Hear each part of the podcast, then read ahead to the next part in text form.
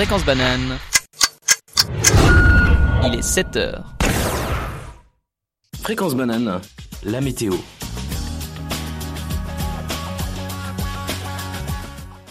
Ouais. Aujourd'hui, après un début de journée lar- largement ensoleillée, le temps de l'après-midi sera nuageux, mais globalement sec. La fin de journée nous emportera un temps peu nuageux. La température matinale tournait autour de 6 degrés. Pendant la journée, on atteint 8 degrés maximum. Les températures matinales noctu- euh, minimales nocturnes seront d'ordre de 5 degrés. Il souffle un vent faible de vent du nord-est. Fréquence banane, les infos. Vevey. Durant la nuit de vendredi à samedi, aux alentours de 1h du matin, un véhicule s'est retrouvé plongé dans la Veuvez, la rivière qui traverse Vevey. La police arrivait presque instantanément à chercher pendant plusieurs minutes le conducteur dans la voiture qui s'était retourné. Il est finalement apparu peu après, le visage couvert de sang.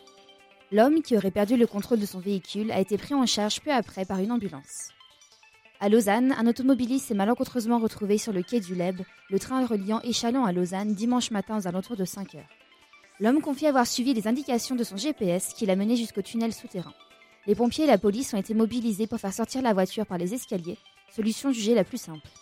Le trafic, quant à lui, a été arrêté pendant plus d'une heure avant de reprendre normalement après 6 heures. À Lausanne, toujours, plus de 500 militants ont bloqué les rues de Lausanne samedi dans la journée pour sensibiliser la population face au climat. Évacués de la place Saint-François, où ils s'étaient d'abord retrouvés, ils ont continué sur la rue centrale où ils ont pu dialoguer avec quelques passants sur l'avenir de la planète. Deux heures plus tard, alors qu'ils tentaient de rejoindre à nouveau la place Saint-François, le mouvement Extinction Rébellion s'est fait intercepter par les forces de l'ordre qui les ont dénoncés à la justice. À Estavayer-le-Lac, maintenant, un incident a provoqué une petite frayeur vendredi vers 18h30. En effet, un mur de soutènement de 10 mètres de long s'est effondré et a endommagé la terrasse d'un habitant. Heureusement, la chute n'a fait aucun blessé. La police cantonale fribourgeoise a, décidé de mettre en place une zone de protection et a appelé la population à faire attention. À la Chaux-de-Fonds, un homme d'une trentaine d'années a été jugé pour le meurtre de sa mère de 56 coups de couteau et la tentative de meurtre sur son beau-père en octobre 2017. Le tribunal criminel de la Chaux-de-Fonds l'a condamné à 13 ans de prison, qui sera suivi par un internement pour éviter que le coupable ne recommence. Sa compagne de l'époque, complice des faits, a quant à elle écopé de 5 ans de prison. En France, un homme a été retrouvé dimanche dans sa voiture qui était plongée sous l'eau. Le malheureux, qui a été porté disparu depuis vendredi soir, aurait perdu la maîtrise de son véhicule alors qu'il rentrait chez lui et aurait chuté en contrebas dans une zone complètement inondée. Selon la police, l'homme a été victime des intempéries qui frappent le sud-ouest de la France depuis vendredi et a déjà fait deux morts et cinq blessés. Toujours en Europe, dans le sud de l'Italie cette fois, la ville de Brindisi a été évacuée de plus de la moitié de sa population, soit 54 000 personnes. La raison, une bombe datant de 1941 a été désamorcée ce jour-là. Découverte en novembre, la bombe mesure 1 mètre, 1 mètre de long, plus de 220 kg et daterait de la Seconde Guerre mondiale. Plus de 1000, plus de 1000 membres de forces de l'ordre ont participé à l'évacuation de la population. La bombe, quant à elle, a été désamorcée sans, sans encombre par des artificiers de l'armée. Aux États-Unis, l'ancien gouverneur du Kentucky a décidé de gracier plusieurs criminels avant de laisser son bureau à un nouveau sénateur démocrate cette fois. Toutefois, le geste est qualifié d'une atrocité absolue et n'est pas approuvé par grand monde. En effet, si Matt Bevin a décidé de partir en faisant une faveur à quelques prisonniers ayant commis des délits mineurs en les libérant, il en a également profité pour libérer des meurtriers et des violeurs d'enfants. Une bonne partie de la population qui craint maintenant pour sa sécurité s'est indignée face à cet acte.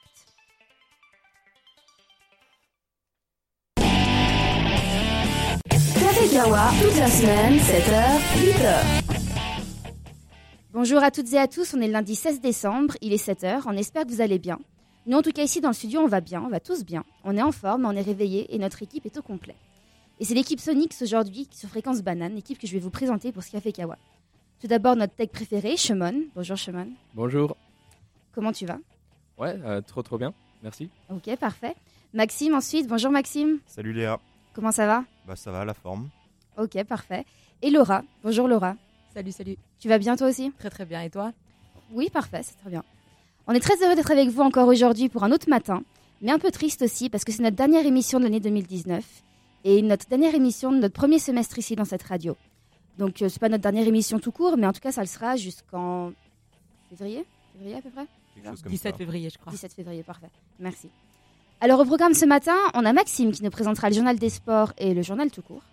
Shemon qui nous informera de ce qui se passe sur le campus avec l'agenda et qui nous a déjà présenté la météo.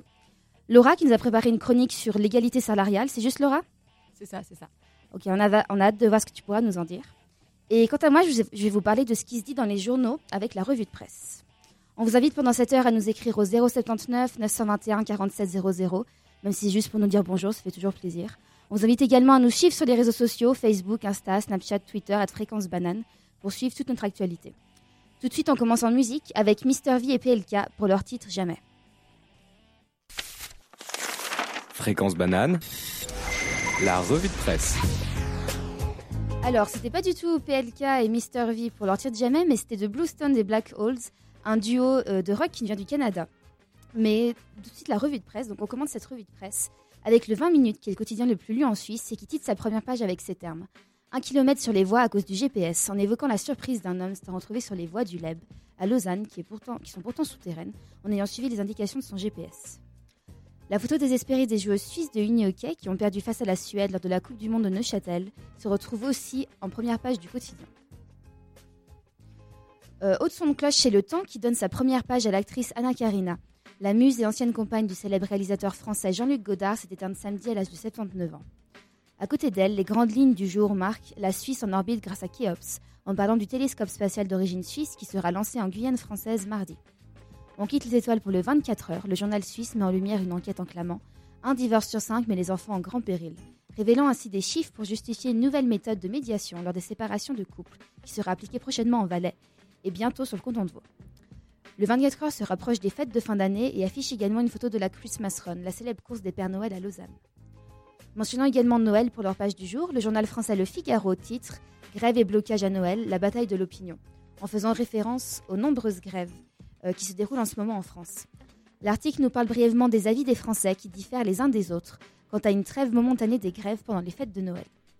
Le Figaro décide de garder la première place pour les grèves et de ne pas parler du problème des retraites qui touche actuellement la France. Contrairement au quotidien Le Parisien qui semble, les syndicats aussi jouent gros. Et met en image leur titre avec deux photographies des leaders du syndicat CGT et de la CFDT. Point de vue également soutenu par les journaux aujourd'hui en France et les échos qui placent ce problème en titre de leur première page. Le quotidien libéral politique et économique L'Opinion choisit de titrer totalement un autre problème en parlant de l'Angleterre. La première page présente le titre Royaume-Uni, les choix de Boris et mentionne le Premier ministre britannique actuel Boris Johnson et son envie de soumettre avant Noël l'accord de Brexit négocié avec Bruxelles. Euh, Au Royaume-Uni, les titres se ressemblent et le Daily Mail met en lumière la même personne en titrant, Blueprints for Boris's Britain, que l'on pourrait traduire par le plan pour la Grande pour la Grande-Bretagne de Boris, mettant ainsi en avant les décisions du Premier ministre. The Guardian, quant à lui, affiche Ben Stokes en première page, un joueur de cricket anglais international qui vient de remporter le titre de la personnalité de sport de l'année. Alors en hockey tout d'abord, le club de deuxième division d'Ajoie s'est qualifié pour la finale de la Coupe de Suisse. Fréquence banane, le journal des sports. Donc en hockey tout d'abord, le club de deuxième division d'Ajoie s'est qualifié pour la finale de la Coupe de Suisse en éliminant Bienne hier au cours d'un match où ils ont pourtant été menés 2 à 0. Mais ont renversé la tendance du match pour finalement s'imposer sur le score de 4 à 3. C'est une excellente performance qui vient de récompenser euh, le très beau parcours des Jurassiens. Alors qu'ils n'évoluent qu'en deuxième division, ils ont réussi à éliminer trois équipes de première division. Lausanne tout d'abord, le leader du championnat Zurich ensuite, et depuis hier, Bienne. Dans l'autre demi-finale, c'est Davos qui l'a emporté face à Rapperswil sur le score de 4 à 1. La finale aura donc lieu le 2 février prochain. Mais Ajoie, dont la patinoire est en travaux, ne pourra pas accueillir la rencontre et devra donc choisir une patinoire pour jouer le match. Chez les femmes maintenant en uni-hockey, l'équipe de Suisse s'incline en finale et décroche la médaille d'argent tout de même, après avoir battu les Tchèques en demi-finale dans un match fou. Menés 6 à 2 à moins de 3 minutes de la fin de leur demi-finale samedi, les Suissesses avaient arraché la prolongation en marquant 4 buts en l'espace de 79 secondes. Michele Wiki a offert la victoire à son équipe à près de 4 minutes 34 en prolongation. L'équipe de Suisse Dame n'est cependant pas allée au bout de son rêve de remporter le mondial devant son public à Neuchâtel. Elles ont été battues 3 à 2 après prolongation encore par la Suède en finale. C'est la Finlande qui s'est imposée dans le match de la troisième place, les opposants à la République tchèque. L'événement de ce week-end en ski, c'est le début du critérium de la première neige à Val d'Isère qui compte parmi les épreuves de la Coupe du Monde de ski. Le critérium se déroule jusqu'à dimanche 22 septembre. Dans le slalom, c'est le français Alexis Pinturo qui s'impose à domicile avec 1 seconde 44 d'avance sur le deuxième et se place donc en tête du classement de la Coupe du Monde pour le moment. Du côté suisse, Loïc Meillard et Daniel Yule finissent dans le top 10 du critérium.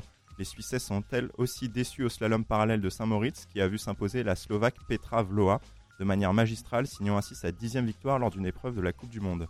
L'équipe de Suisse, elle, ne classe aucune skieuse plus haut que la 12e place, mais il est toujours possible de s'en consoler en se rappelant que Corinne Stutter figure toujours à la 5e place du classement général de cette Coupe du Monde.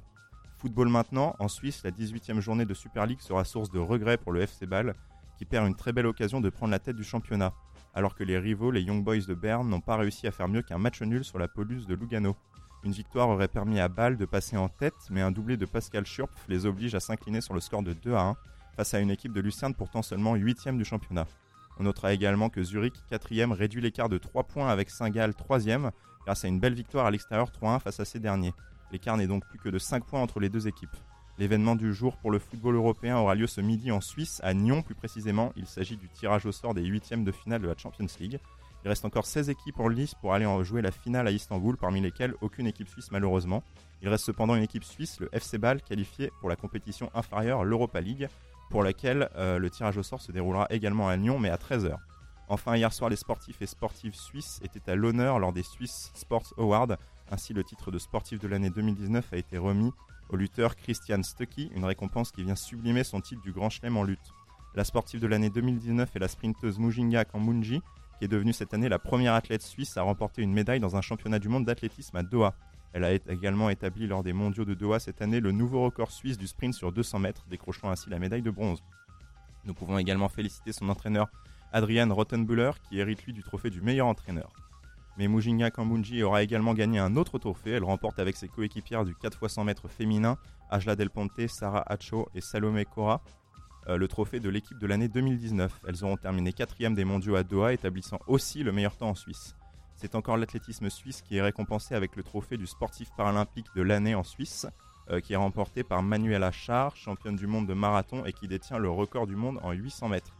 Enfin, pour être complet, le trophée de MVP, le Most Valuable Player, qui récompense la meilleure saison pour un sportif euh, au sein d'une équipe, est décerné à Roman Jossi, membre de l'équipe All-Star de la NHL, la Ligue nationale de hockey aux États-Unis, capitaine et leader des Nashville Predators, numéro 8 au classement des défendeurs de NHL.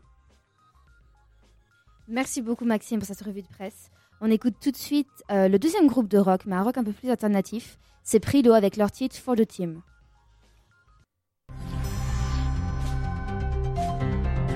Fréquence banane, le journal.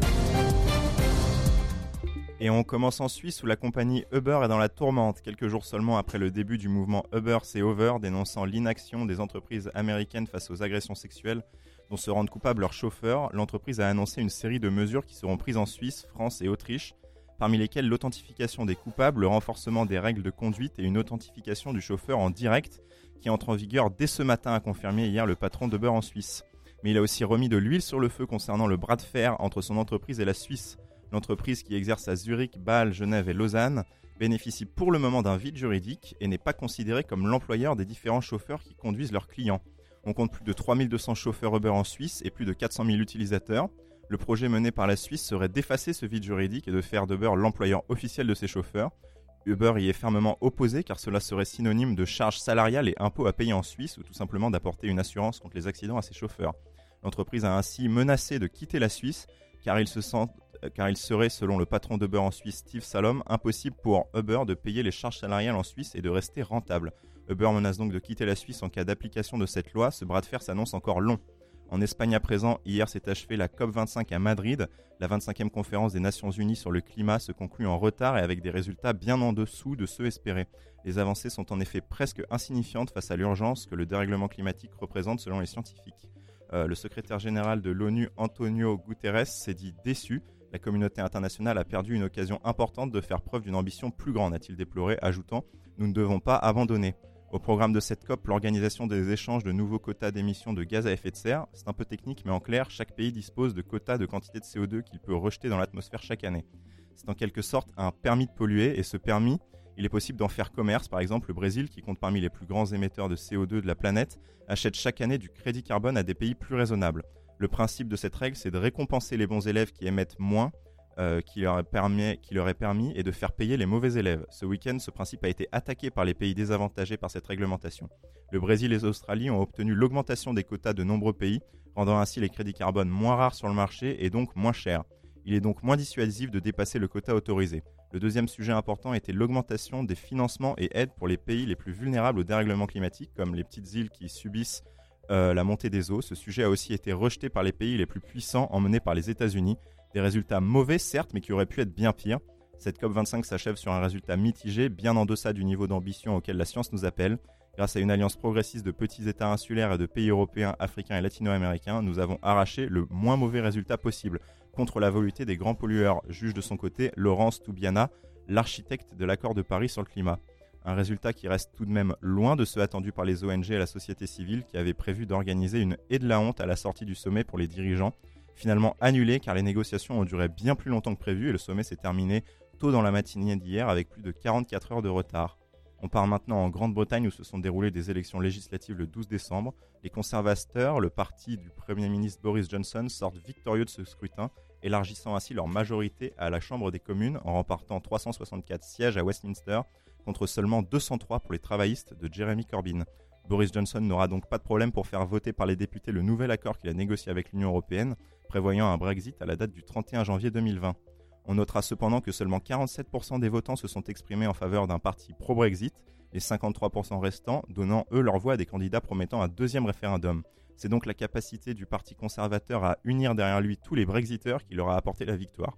Du côté des Remainers, leur vote a été divisé entre les différents partis opposés au Brexit, ou du moins proposant la tenue d'un nouveau référendum, parmi lesquels on trouve les travaillistes, le Lib Dem, le SNP écossais ou encore les Verts mais ce scrutin marque aussi la désunion du pays qui se traduit par une montée en flèche des partis nationalistes, comme en Écosse par exemple, où il triomphe, mais aussi en Irlande du Nord, où il remporte la majorité des sièges.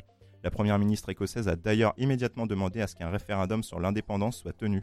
Boris Johnson a rappelé que quitter l'Union européenne ne signifiait pas interrompre totalement toute relation extérieure avec les pays de l'Union, et que le Brexit était un moyen de reconstruire de nouvelles relations plus saines avec l'Union européenne. Donald Trump s'est lui exprimé sur le sujet en félicitant d'abord les conservateurs et Boris Johnson et en leur promettant ensuite, je cite, un énorme accord commercial plus gros et plus juteux qu'avec l'Union européenne. Le travail ne fait donc que commencer pour Bojo, qui devra donc choisir entre la continuité proposée par le marché européen ou de se tourner vers l'autre côté de l'Atlantique. C'était Maxime pour le journal. Merci encore Maxime. Je laisse maintenant la parole à Chemon qui voudrait fièrement présenter le prochain groupe. À toi Chemon. Merci beaucoup, euh, Léa. La prochaine groupe qu'on va écouter s'appelle euh, Sons et c'est un groupe belge. Euh, Peut-être nos écouteurs savent que euh, moi j'ai vécu 15 années en Belgique et euh, en fait c'est un groupe que j'ai déjà vu euh, une fois en, en live et c'était vraiment euh, c'était trop trop trop bien. Euh, j'ai des euh, bonnes mémoires à ce groupe et je vous laisse avec leur chanson Naughty qui est euh, vachement bien. Merci beaucoup.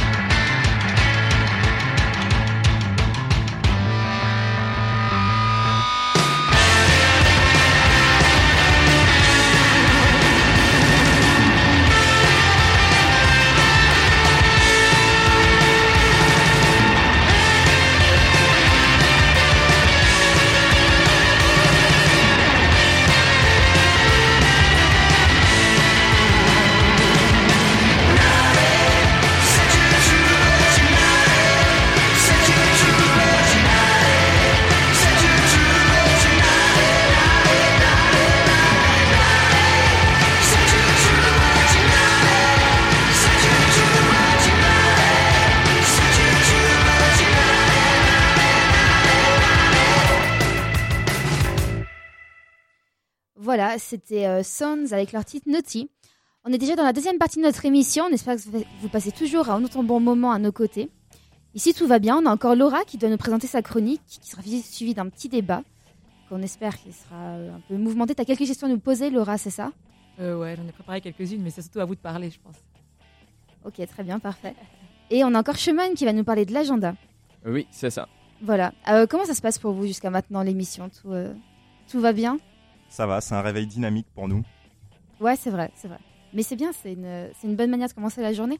On vous invite, on vous le rappelle, à nous suivre sur les réseaux sociaux, Insta, Snapchat, Facebook, Twitter, à Fréquence Banane ou nous écrire au 079 921 47 00.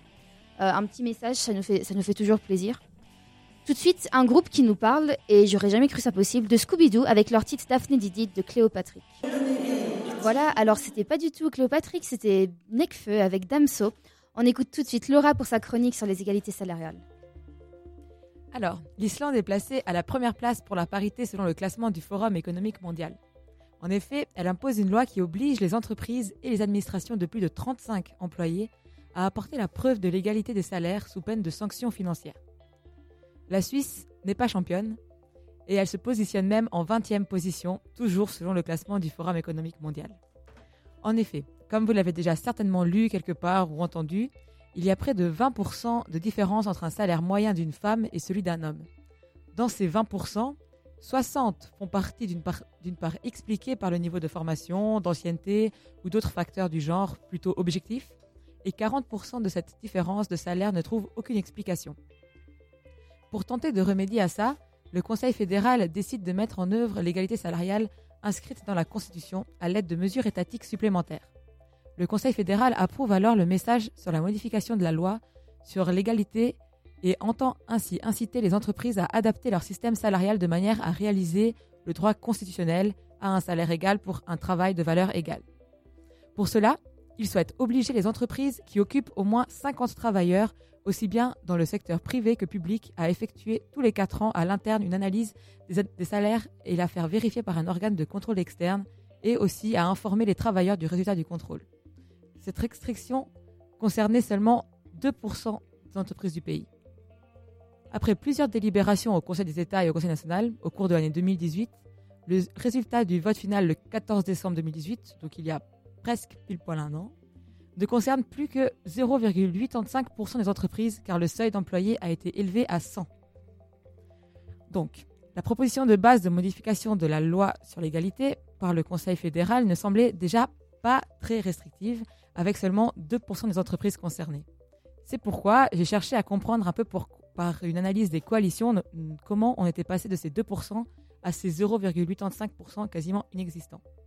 J'ai trouvé trois coalitions qui ont joué un rôle durant cette phase de délibération au Conseil national et au Conseil des États, qui a commencé en février 2018 et qui s'est terminée il y a une année en décembre 2018. Petit rappel pour ceux qui ne savent pas ce qu'est une coalition, c'est assez simple, c'est juste un groupe de personnes privées ou publiques qui se regroupent pour défendre leurs intérêts communs. Donc la première coalition que j'ai découverte dans ces débats parlementaires, c'était une coalition pour une loi restrictive, qui regroupait de manière générale le Parti socialiste, les Verts, les Verts libéraux, les différents syndicats qui ont co-organisé la manifestation nationale pour l'égalité salariale du 22 septembre par exemple. Ensuite, il y avait la coalition qui était contre la modification et qui regroupait principalement le parti de droite, donc l'UDC, le PLR, ainsi que l'Union patronale de Suisse romande par exemple. La dernière coalition visait à éduquer la loi. Cette coalition comprenait majoritairement des acteurs PDC, mais aussi des femmes UDC comme Céline Amaudru de Genève ou Alice Glozert-Suffré du canton de Vaud ou encore Isabelle Moret du PLR du canton de Vaud par exemple.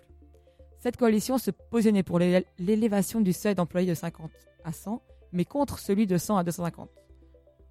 C'est cette dernière coalition en réalité qui a fait augmenter le seuil d'employés à 100 et qui a donc réduit le pourcentage d'entreprises touchées de 2 à 0,8. Enfin bref, cette modification de la loi sur l'égalité demeure bien insignifiante face aux mesures entreprises par l'Islande. Maintenant, j'aurais quelques questions à vous poser parce que ça c'est le cas de la Suisse, donc ça a été voté il y a un an.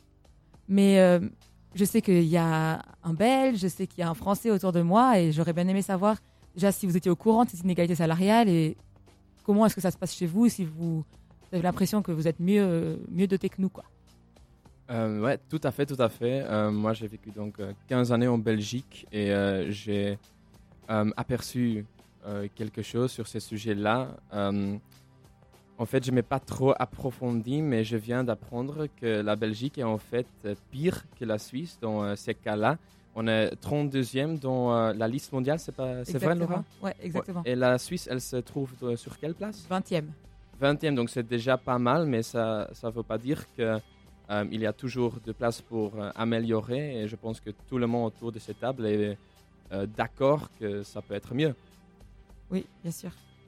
Euh, en France, on a, on a pas mal entendu parler des inégalités salariales pendant la campagne de 2017, euh, notamment parce qu'en fait, il y avait une statistique qui montrait que si euh, les salaires étaient égaux à postes euh, égaux, et ben en fait, on n'aurait plus de problème de, de dette. Les- tous les, les impôts sur, euh, sur les particuliers suffiraient à résoudre le problème de la dette en France, en fait. Et je crois avoir compris qu'on était un peu mieux classé que la Suisse euh, au classement, il me semble. Effectivement. Vous êtes 12e.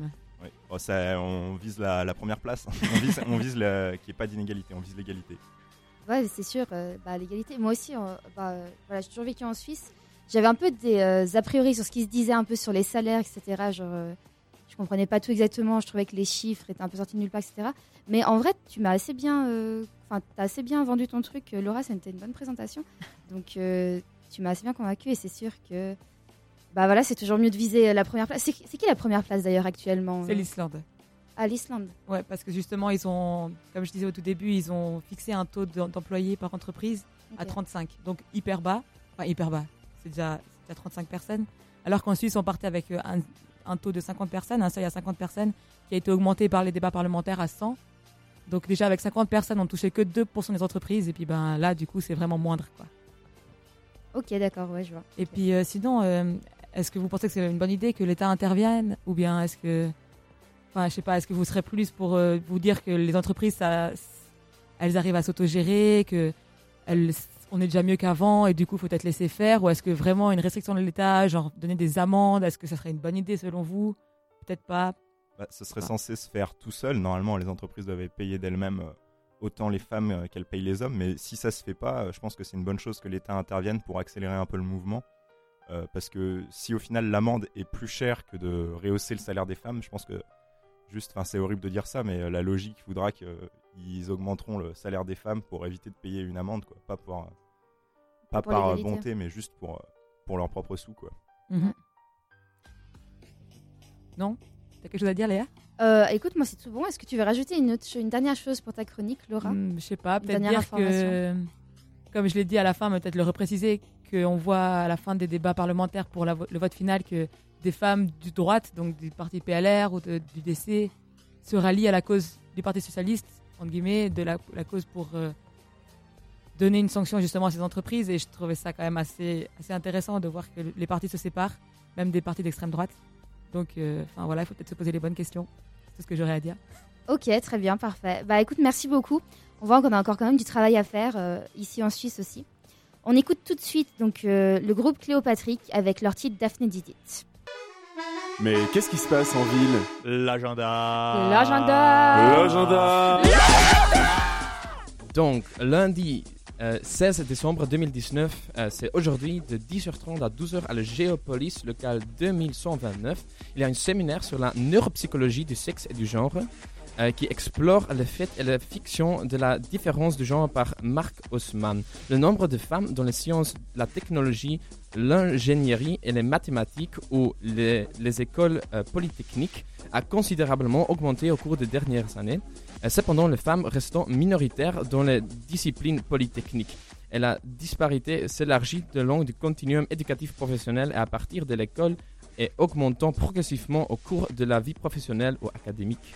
Il existe un débat au cours de la euh, source de cette disparité et il semble y avoir une croyance, croyance tenace que la différence sexuelle innée dans les capacités cognitives peut à partie l'expliquer ou de moins que ces différences peuvent expliquer en partie pourquoi beaucoup moins de femmes que d'hommes rentrent dans ce domaine. Cet exposé donnera un aperçu des recherches actuelles euh, sur les différences sexuelles neurocognitives et abordera cette question dans une approche psycho, euh, psycho euh, biosociale. Euh. Euh, deuxième, le 17 décembre à 20h, c'est donc demain, il y a une théâtre sur le thème de Phèdre, un spectacle de François Grémont d'après Racine avec Romain Darol. Euh, l'auteur classique français écrit la passion ardente de Phèdre, reine d'Athènes épousée de Thésée pour son beau-fils Hippolyte. Son tort, sa faute est d'avouer cet amour brûlant alors que Thésée est absent et bientôt soupçonné mort. Toute la tragédie réponse non sur cet euh, acte, mais par, sur des paroles prononcées, des paroles qui euh, disent la passion et qui vont mener à la mort euh, l'aimé et l'amante. Phèdre, considéré comme la tragédie la plus au bout de Racine et euh, ainsi la drame de la passion et des mots, François Grémaud met pas en scène Racine à la lettre, mais la passion pour le mot de Racine. La passion de Phèdre devient celle du théâtre lui-même, avec pour décor un simple bureau et seule scène. euh, Romain de Roll est un conférencier qui présente livre en main le texte de Racine. Il raconte une merveilleuse histoire sur la mythologie grecque. Comme Phèdre, le conférencier est importé sur son émotion euh, fervente et ses mots disent l'impressionnable passion- passionnel. Euh, la durée est 1h45 euh, minutes et le tarif euh, à partir de 6 francs à 25 francs. Euh, d- 18 décembre 2019, c'est euh, euh, après-demain, de 20h de, à 23h30. Euh, il a dans le bar de Zelig, le bar de l'Unil, euh, les dernières soirées avant Noël. Et c'est une soirée théâtre. Euh, L'aumônerie de l'Unil et PFL débarque sur la scène de Zelig pour euh, vous présenter un spectacle inédit de théâtre accompagné de chants gospel. Le début du spectacle est à 20h. Euh, le, bar euh, le bar est fermé pendant le spectacle et il y a une réouverture à la fin vers 21h15. L'entrée est libre et il y a un chapeau à la fin pour soutenir les artistes. Il y a une majoration de boissons de 50 centimes, mais l'entrée est gratuite. Et finalement, euh, Star Wars, la session de Skywalker, ou Star Wars The Rise of euh, Skywalker, désolé, le 18 décembre. Euh, pour les fans passionnés ou pour les gens qui viennent de découvrir cet phénomène qui est Star Wars, le dernier film dont la nouvelle trilogie va être projeté dans le cinéma de Lausanne le mercredi 18 décembre pour la première fois. L'apothéose de la série, l'épopée de Skywalker, touche à sa fin, mais le mythe perdure. Après 20 42 ans, Star Wars atteint une apogée, une épilogue fascinant où de nouvelles légendes émergent et la bataille finale pour la liberté reste à mener. Dans l'épisode 9, le réalisateur J.J. Abrams conclut de façon épique le cycle incomparable dans le cinéma pâté à Lausanne. Merci Shimon pour toutes ces informations sur le campus. Place maintenant un rappeur français qui ne va pas vraiment rapper et encore moins le faire en français. C'est Riles qui chante en portugais pour Ea Verdad. Voilà, c'était Riles avec la très jolie chanson Ea Verdad qui finit de nous réveiller en douceur pour cette fin d'émission. On doit maintenant bientôt rendre l'antenne et remercie tous ceux qui ont émergé du sommeil avec nous pour cette heure matinale. Je remercie également mon équipe, Laura, Maxime et Shimon. Merci à vous d'avoir été présents et motivés ce matin pour cette dernière émission de l'année. Est-ce que vous avez un mot d'adieu? Peut-être pas, un mot d'adieu, mais en tout cas un mot de- d'au revoir pour cette année, pour cette année 2019 Ah, Ce et pour euh, tout ce premier semestre au sein de la radio?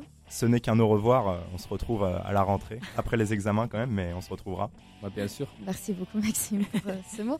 Est-ce que Shimon, Laura, vous avez quelque chose à dire? Euh, bah, bonne fête de fin d'année à tous et à toutes. Oui, c'est vrai, c'est important de le mentionner. Et puis voilà, quoi, on se retrouve bientôt. vous, vous faites quelque chose, vous partez... Bon, je sais que Shimon, tu pars euh, toutes les vacances en Belgique, c'est ça? Ouais, presque toutes les vacances, oui, jusqu'au 6e. Ok, et est-ce que vous deux, vous partez Maxime et Laura? Euh, je rentre en France et ensuite je vais revenir à Lausanne tranquillement pour euh, préparer les examens un petit peu. Voilà, ouais, grosse préparation d'examen aussi en vue chez moi. Moi, je rentre en Valais. Et après, Oui, moi aussi en Valais. non, non, mais je vais rester par là. Les examens et après, on verra. Ok, cool. Alors, en tout cas, on vous invite, euh, on vous le rappelle, à nous suivre sur les réseaux sociaux, Insta, Snapchat, Facebook, Twitter, à fréquence, à fréquence banane. Vous pouvez retrouver ce soir de 18 à 19h le Micropolis de l'équipe de la Voix 5 3 quarts qu'on salue également. Et on vous laisse du coup en bonne compagnie avec Pink Floyd et leur titre Wish You Were Here. Bonne journée à tous. Fréquence banane. Il est 8 heures. Fréquence banane. Les infos. À Vevey, durant la nuit de vendredi à samedi, aux alentours de 1h du matin, un véhicule s'est retrouvé plongé dans la Veuvez, la rivière qui traverse Vevey. La police, arrivée presque instantanément, a cherché pendant plusieurs minutes le conducteur dans la voiture qui s'était retourné. Il est finalement apparu peu après, le visage couvert de sang. L'homme, qui aurait perdu le contrôle de son véhicule, a été pris en charge peu après par une ambulance. À Lausanne, un automobiliste s'est malencontreusement retrouvé sur le quai du Leb, le train reliant Échalon à Lausanne, dimanche matin aux alentours de 5 heures. L'homme confie avoir suivi les indications de son GPS qui l'a mené jusqu'au tunnel souterrain. Les pompiers et la police ont été mobilisés pour faire sortir la voiture par les escaliers, solution jugée la plus simple. Le trafic, quant à lui, a été arrêté pendant plus d'une heure avant de reprendre normalement après 6 heures. À Lausanne, toujours, plus de 500 militants ont bloqué les rues de Lausanne samedi dans la journée pour sensibiliser la population face au climat. Évacués de la place Saint-François, où ils s'étaient d'abord retrouvés, ils ont continué sur la rue centrale où ils ont pu dialoguer avec quelques passants sur l'avenir de la planète. Deux heures plus tard, alors qu'ils tentaient de rejoindre à nouveau la place Saint-François, le mouvement Extinction Rébellion s'est fait intercepter par les forces de l'ordre qui les ont dénoncés à la justice. À Estavayer-le-Lac maintenant, un incident a provoqué une petite frayeur vendredi vers 18h30. En effet, un mur de soutènement de 10 mètres de long s'est effondré et a endommagé la terrasse d'un habitant. Heureusement, la chute n'a fait aucun blessé. La police cantonale fribourgeoise a décidé de mettre en place une zone de protection et a appelé la population à faire attention. À la Chaux-de-Fonds, un homme d'une trentaine d'années a été jugé pour le meurtre de sa mère de 56 coups de couteau et la tentative de meurtre sur son beau-père en octobre 2017. Le tribunal, le- le tribunal criminel de la Chaux-de-Fonds l'a condamné à 13 ans de prison, qui sera suivi par un internement pour éviter que le coupable ne recommence. Sa compagne de l'époque, complice des faits, a quant à elle écopé de 5 ans de prison. En France, un homme a été retrouvé dimanche dans sa voiture qui était plongée sous l'eau. Le malheureux, qui était porté disparu depuis vendredi soir, aurait perdu la maîtrise de son véhicule alors qu'il rentrait chez lui et aurait chuté en contrebas dans une zone complètement inondée. Selon la police, l'homme a été victime des intempéries qui frappent le sud-ouest de la France depuis vendredi et a déjà fait deux morts et cinq blessés. Toujours en Europe, dans le sud de l'Italie, la ville de Brindisi a été évacuée de plus de la moitié de sa population, soit 54 000 personnes. La raison Une bombe datant de 1941 a été désamorcée ce jour-là. Découverte en novembre, la bombe mesure un mètre de long, plus de 220 kg et daterait de la Seconde Guerre mondiale. Plus de 1000 membres de forces de l'ordre ont participé à l'évacuation de la population. La bombe, quant à elle, a été désamorcée sans encombre par des, par des artificiers de l'armée. Aux États-Unis, l'ancien gouverneur du Kentucky a décidé de gracier plusieurs criminels avant de laisser son bureau à un nouveau sénateur démocrate cette fois. Toutefois, le geste est qualifié d'une atrocité absolue et n'est pas approuvé par grand monde. En effet, si Matt Bevin a décidé de partir en faisant une faveur à quelques prisonniers ayant commis des délits mineurs en les libérant, il en a également profité pour libérer des meurtriers et des violeurs d'enfants. Une bonne partie de la population qui craint maintenant pour sa sécurité s'est indignée face à cet acte. Fréquence banane, la météo. Aujourd'hui, après un début de journée largement ensoleillé, le temps de l'après-midi sera nuageux mais globalement sec. La fin de journée nous apportera un temps peu nuageux. Les températures matinales tournant autour de 6 degrés pendant la journée, on atteint 8 degrés maximum. Les températures minimales nocturnes seront de l'ordre de 5 degrés. Il souffle un vent faible, devant, euh, faible venant du nord-est. Merci beaucoup.